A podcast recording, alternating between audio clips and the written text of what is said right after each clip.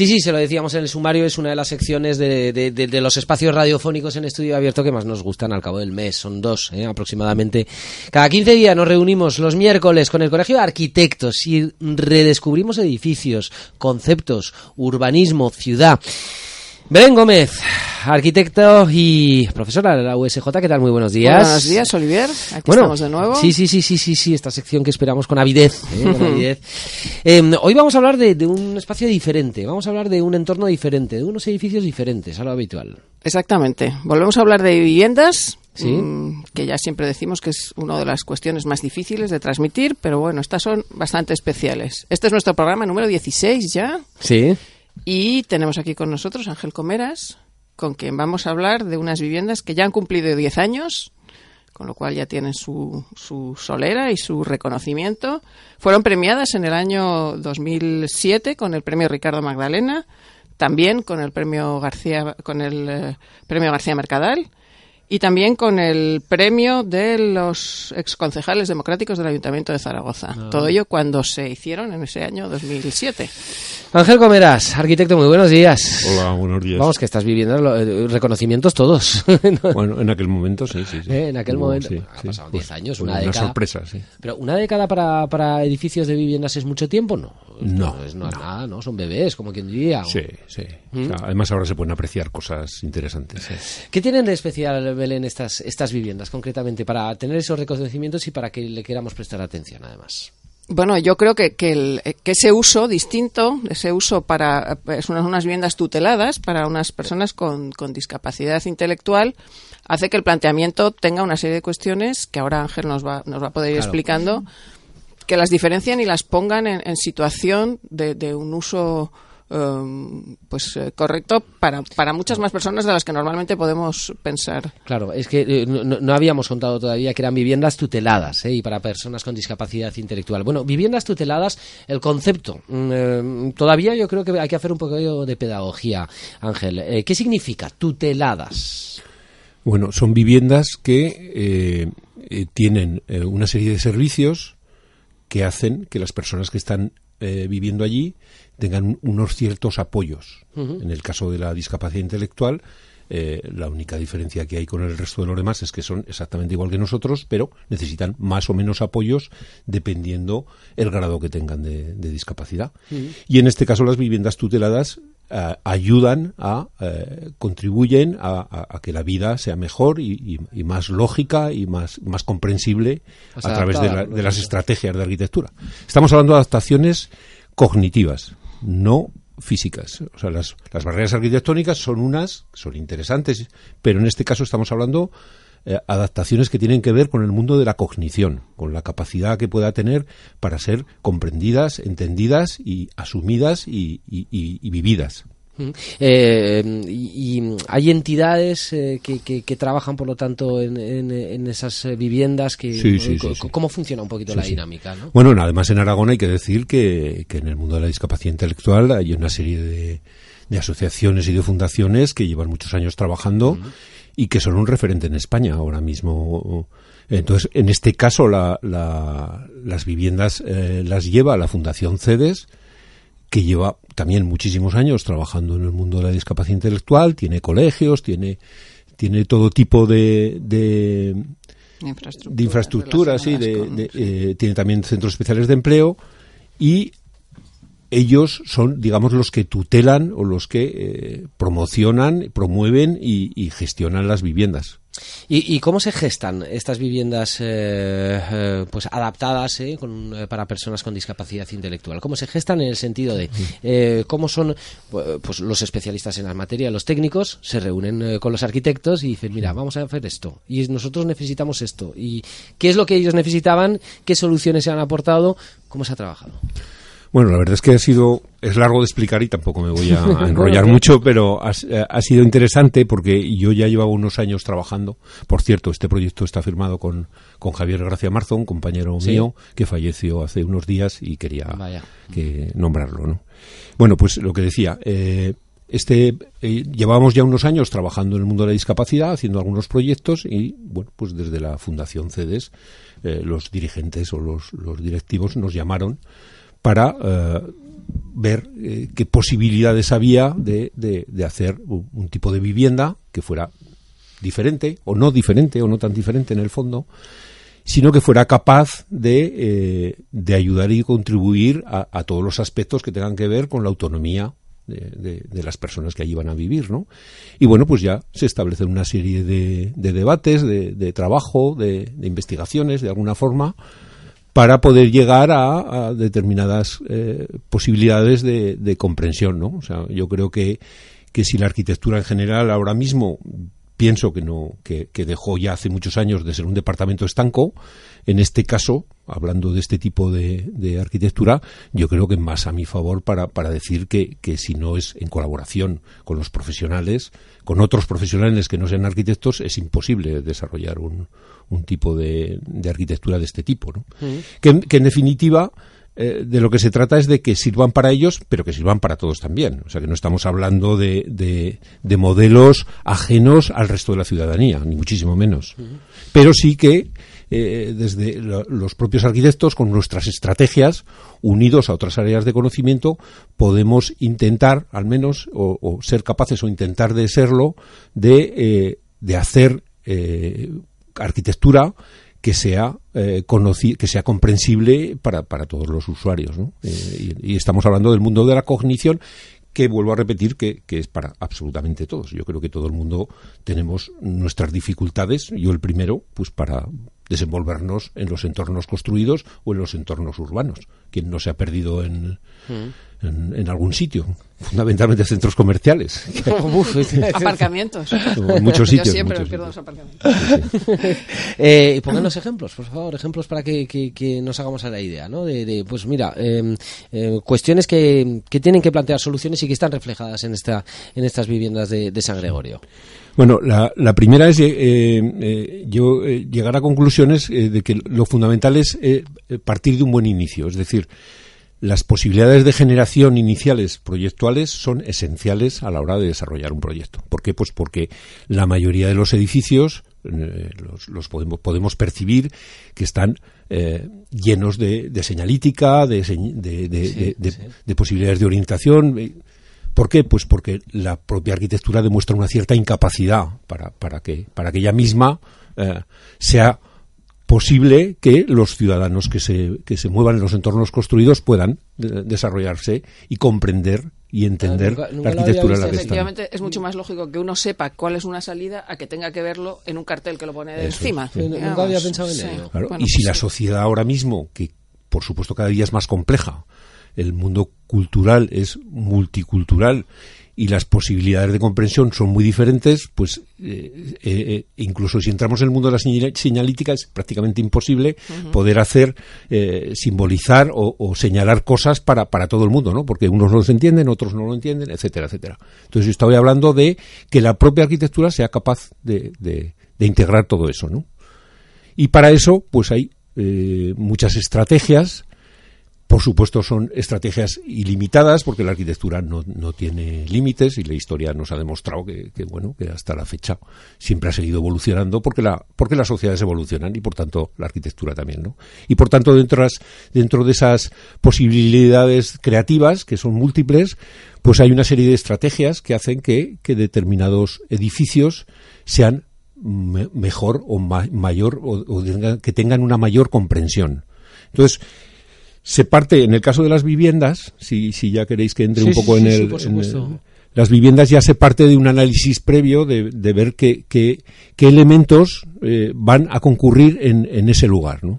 Eh, además de, de la, la, propia vivienda sí, hay una serie de elementos comunes y en este caso se partió de unas estrategias iniciales de identificación de esos elementos. ¿Cómo podemos ubicarlos? ¿Cómo podemos colocarlos? Nosotros hablamos como una especie de tapete, un tapete verde, porque es una zona con árboles. ¿Cómo podemos ir colocándolos? ¿Para qué? Para que tengan una buena orientación, para que tengan una buena relación entre ellos y para que las personas que puedan ir entre esos elementos sean capaces de identificar y diferenciarlos y poder moverse a través de ellos esas estrategias, pues de las estrategias habituales en arquitectura, pues el volumen, el espacio, la luz, el color, etcétera, etcétera, están puestas en esas viviendas para que las personas que allí viven sean capaces de desenvolverse sin necesitar ningún apoyo mayor que el de la propia arquitectura. Y, y entonces aquí viene lo de los 10 años. Está demostrado que han funcionado bien porque hasta la fecha no ha habido que poner ningún cartel. O sea, los, los, las personas que allí viven saben en qué vivienda están, en qué vivienda se alojan. Saben cómo, cómo, cómo se mueven a través de ella porque hay unos espacios exteriores que están en permanente visión, hay unas condiciones eh, digamos, pictográficas a través de, la volumetría del edificio, hay unas condiciones de color a través de la identificación de las viviendas, hay una serie de estrategias puestas en esas viviendas que hacen, bueno, pues que las personas que allí viven eh, vivan con cierta normalidad. Hay una serie de espacios, esos espacios intermedios que en el caso de, de este tipo de arquitectura y en, y en, otras muchas, lógicamente, son esenciales los espacios intermedios, que son los espacios de relación, sí. los espacios de circulación, los espacios de movimiento. Y en este caso están puestos en funcionamiento para que eh, vayan y, y, que las personas tengan pues una serie de referencias visuales, de, de, de hitos eh, que hacen que, que se puedan desarrollar perfectamente. Y hay una serie de esos espacios de dinámicos, digamos, de circulatorios que también se convierten a la vez en espacios de relación entre el, las propias Los viviendas. Espacios comunes, de alguna Eso. forma. Hay una serie de espacios que son como intermedios que, que hacen que cada, que cada dos viviendas se relacionen entre ellas. Entonces se producen interacciones entre las propias viviendas. Estoy hablando de, de, de, de cosas. Sí, sí, sí, Perdonar que muchas veces hablo que parece que está hablando de personas, ¿no? Que interaccionan, que todas estas cosas, pero realmente son... son ¿Cuántas personas viven? Son seis viviendas y cada vivienda tiene cuatro dormitorios, uno de apoyo y, bueno, pues pueden vivir seis personas en cada vivienda. Claro que entiendo que además con, con esa trayectoria ya con esos 10 años a, habrán entrado y salido personas diferentes y demás, pues, pues, un número indefinido, no lo sabemos, pero seguro que... Sí. Eh, eh, y, y, y todas ellas se han adaptado, por lo tanto, perfectamente sí, al en principio, por lo que me dicen, sí, sí. Y es, es curioso porque además, cuando, cuando estaban eh, recién inauguradas, todavía no se había, no se habían instalado, porque, bueno, se hizo progresivamente, lógicamente. Y ese verano vinieron un grupo de, de chavales con discapacidad intelectual sa saharauis. Y claro, pues en aquel momento pues les vino muy bien eh, poder alojarlos en las viviendas, ¿no? Y me han contado cómo ellos mismos habitaban las viviendas, cómo se colocaban en esos espacios bien orientados, con una cierta ventilación, donde se hacían el té, el, se, ellos mismos directamente. Con costumbres totalmente diferentes. Totalmente ¿eh? diferentes. A, a, a sí, que nadie ahora se adaptaban perfectamente. Cuando me lo contaron me emocionó, de verdad. es que es una cosa increíble, ¿no? El, el poder ver cómo las personas, eh, determinadas estrategias, eh, sirven para todos, ¿no? Claro. Claro, claro, claro. Bueno, es, es, es, apasionante. Yo supongo que además, claro, eh, a, Ángel estará de alguna forma pendiente, ¿no? De, de, de, de, esa, de la gente que va entrando y demás, de que todo sigue yendo bien, ¿no? O incluso pues de, de posibles adaptaciones a futuros en, otros edificios de, viviendas de este perfil y demás, o bien de si la idea se está recogiendo en otros lugares, está se, otros pues co colegas, compañeros, arquitectos también están diseñando en base a esta a este planteamiento, ¿no? Todo ese tipo de cosas. Sí, bueno, hay hay hay una una trayectoria además muy que va en paralelo a, desde que están en funcionamiento y es que a través de eh, yo soy profesor de la escuela de de la USJ y desde el principio hemos hecho interacciones entre estudiantes de arquitectura y personas con discapacidad intelectual de allí, de, de, la Fundación CEDES. Y hemos estado permanentemente yendo y hemos hecho una serie de ensayos docentes eh, probando todo este tipo de, de cosas que, que, comento, ¿no? Que eso fue, se hizo una publicación que ha sido bastante bien acogida por, por muchos entornos, entornos de la, de la psicología y de, de otros sitios que me han ido llamando, que recoge ¿no? trabajos que recoge la, los ensayos docentes de los sí, alumnos sí, sí, temas multisensoriales eh, bueno, yo creo que en ese aspecto las propias viviendas sirven como labor, laboratorio de ensayo y taller de integración del resto de personas de la fundación, claro. porque van allí a aprender a manejarse, a manejarse en los utensilios habituales de la vivienda, ¿no? Entonces, bueno, yo creo que esas viviendas están eh, produciendo múltiples direcciones. De, sí, sí, sí, sí, sí, sí, la verdad es que sí. Y, y, me planteo yo que también habrán ustedes encontrado soluciones, de, de acuerdo, con, para, para, simplificar y de un perfil cognitivo, pero habrán dicho, pero esto, esto lo podríamos hacer en todas las viviendas habidas y por haber. Por supuesto.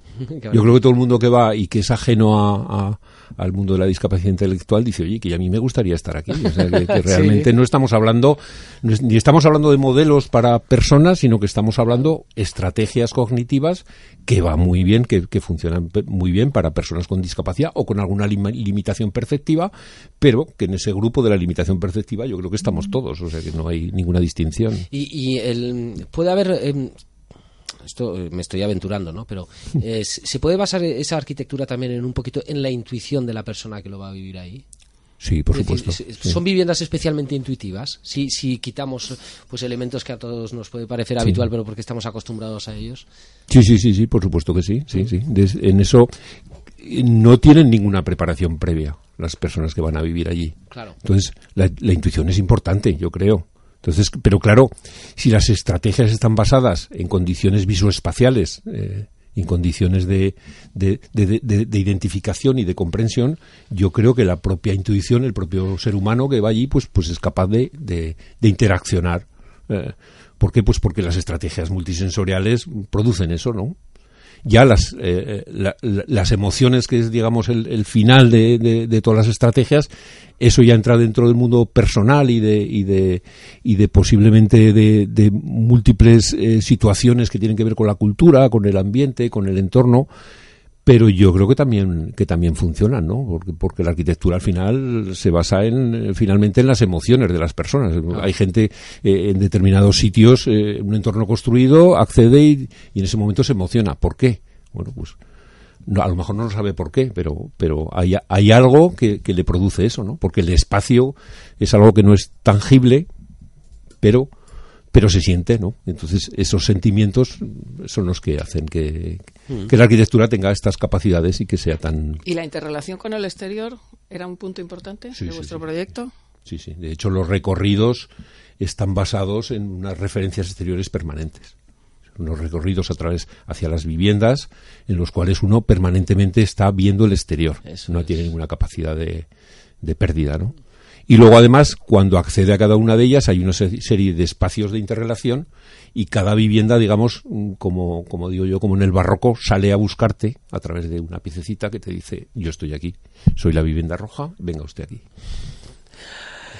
Tengo- te- vamos, eh, voy a hablar con la fundación para ver si me dejan de darme un garbellito porque tengo muchísima Claro, curiosidad sí. por poder verlo porque desde luego me, me resulta especialmente interesante. Además el otro día en una entrevista también pues hablábamos de, de- de- de un proyecto que se ponía en marcha para, para facilitar a nivel cognitivo soluciones cognitivos a base de cri- criptografía y demás y todo esto y lo, lo estoy enlazando y veo que, que también es posible precisamente sin criptografía ni Claro. en fin eh, desde luego apasionante. Eh, bueno, ya sé que estudiar siempre es duro, ¿eh? Yo no voy a decir que estudiar esté chupado, pero desde luego con estos profesores que hay en la, en la USJ tiene que ser un placer. Los alumnos tienen que estar encantados. Ahora, ¿qué, qué me van a decir ambos? ¿Eh? Lo digo yo por ellos. Ellos lo tienen que decir. Ellos lo tienen que decir, sí, sí. Perfecto, pues eh, viviendas tuteladas en eh, San Gregorio eh, para personas con discapacidad intelectual. Eh, eh, Ángel, Ángel Comeras, arquitecto, muchísimas gracias por estar con nosotros. Ha sido un placer descubrirlas con usted. Gracias a vosotros, encantado de estar aquí. Y Belén Gómez, desde el Colegio de Arquitectos, muchísimas gracias también. Dentro de 15 días más. Dentro de 15 días más, sí. Yo, eh, es- hoy, si me permites, así Sí, como para cerrar, mm, me parecía, como siempre digo, las viviendas es algo más difícil, en este caso todavía más, porque además no es un sitio como otros edificios que sí que podemos visitar con mayor facilidad, pero yo creo que es un, un tema interesante y Sin que duda, con todo lo que nos duda. ha contado eh, los oyentes van a saber que existe y bueno, no sé si Claro. se van a poder acercar o no, pero que a lo mejor sí, pero bueno, yo creo que, que este tipo de, de- de dar voz a otros edificios que a lo mejor nos pasan mucho más desapercibidos también por supuesto, es por importante. supuesto, por supuesto. Fundamental. Muchísimas gracias, Belén. Un placer. Muchas gracias.